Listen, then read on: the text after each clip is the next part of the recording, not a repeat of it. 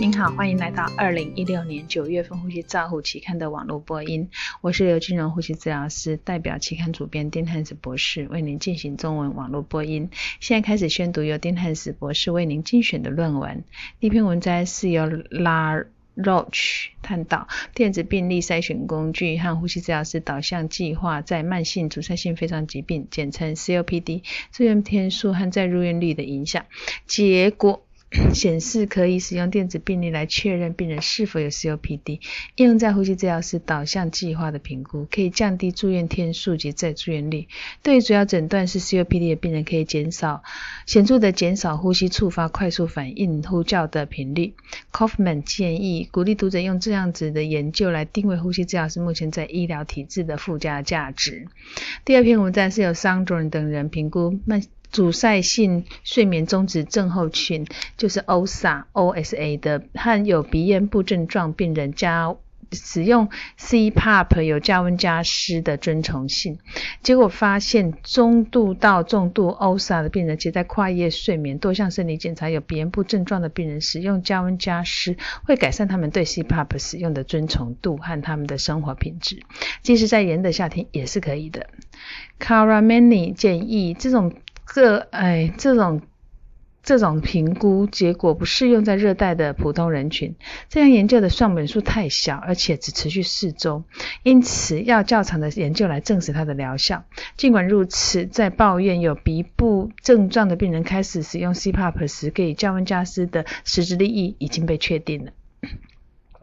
第三篇文摘是由 Simon 等人比较高流量经鼻导管和人工塑形球，简称 BVM，它的预氧效果的成效，评估低血氧在呼吸低血氧性的呼吸衰竭病人插管时的氧合状况。结果发现，在插管前，以高流量经鼻导管先给予病人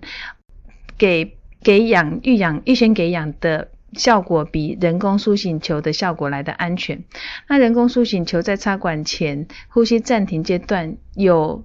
血氧饱和度显著下降的现象，而高流量经鼻导管是没有的。Parota 等和 Cooper 他指出，高流量经鼻导管在插管前预养的角色还目前还不是非常的明确，是否可以有效的防止氧饱和度下降的功能还不是非常的清楚。高流量经鼻导管和非侵袭性通气是否能够提供高危险病人有效的预养功能，还需要进一步的研究。第四篇文章是由 Dobrasky、Selski 等人，他去评估大学足球运动员他的睡眠症、睡眠呼吸障碍的盛行率。根据他们统的样本估计，在不分风险。分层的状态下，大学足球员的睡眠呼吸中止症候群的盛行率是八 percent。由于睡眠呼吸障碍心脏血管疾病有相当高的关相关性，本研究凸显了呼吸睡眠呼吸障碍和筛选后期治疗在这样子高条高度的条件下，一这一群运动员可能也是很脆弱的。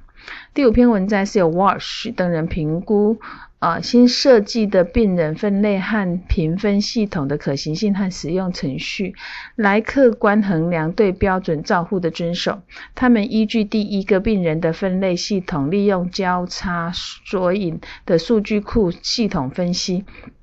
确定病人状况和机械通气的品质监控。未来是否可以向同视化、视觉化变异度显示，从目标和病人。分类整理改善病人预后分析，仍需要做进一步的研究来确定。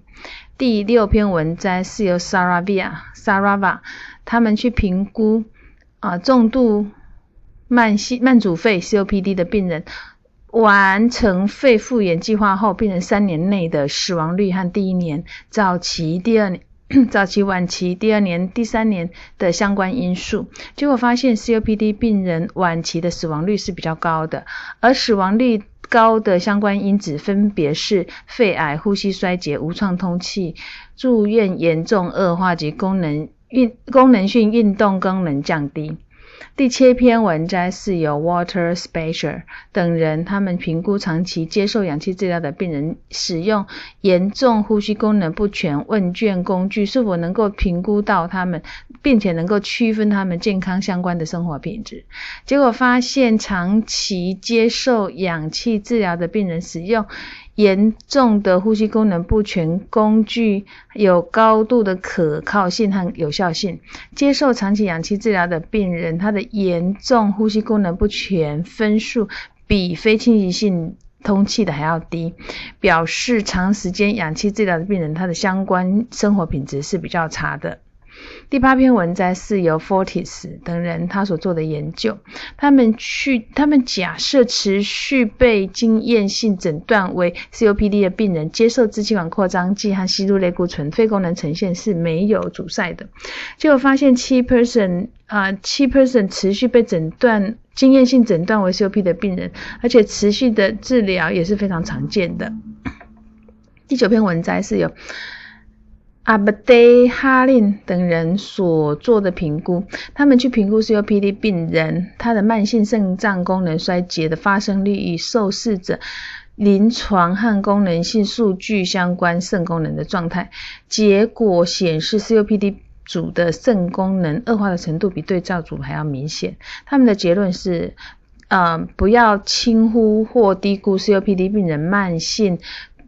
的肺功能。肾脏功能的衰竭的问题。第十篇文章是由吴等人所检查急性冠状动脉症候群的病人，他的阻塞型呼吸中止 OSA 发炎指标生活品质之间的关系，尤其是那些有执行经皮冠状动脉介入的治疗者。结果发现，急性冠状动脉症候群病人伴随有中度到重度的 OSA，执行经皮冠状动脉介入的炎性。介值会比较高，治疗满意度及疾病的感知比较低，比较低。那经由全身性炎性反应可以增加不良的后遗症的风险。第十一篇文章是由 Vazquez、Gracia 等人，他们去从从健康的西班牙裔成人演绎出单次呼吸肺弥散的参考方程式，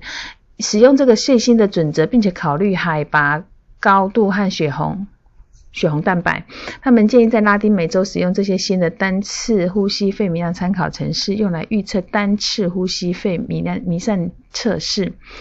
第十二篇文摘是由李等人分析中国加护病房接受机械通气病人的盛行率以及结果的横断性研究。他们分析五十五个加护病房，进行了一项前瞻性的一天的盛行率研究结果。及研及经过二十八天的追踪，就发现只有一小部分的长期机械通气的病人能够被脱离呼吸器。年龄和慢性心脏功能不良的是导致长期呼吸器机械通气的最危险因子。以上是九月份的呼吸照护期刊的中文网播，由中国医药大学呼吸治疗学系刘金荣呼吸治疗师的翻译与播音，朱嘉诚呼吸治疗师的修稿与审稿。如果你想进一步的了解原文的内容与过去的议题，请上美国呼吸照护网站 www 点 r c j o u n l 点 c o m。你也可以借由网络的订阅，自动收到未来的网络播音议题。谢谢您的参与，再见。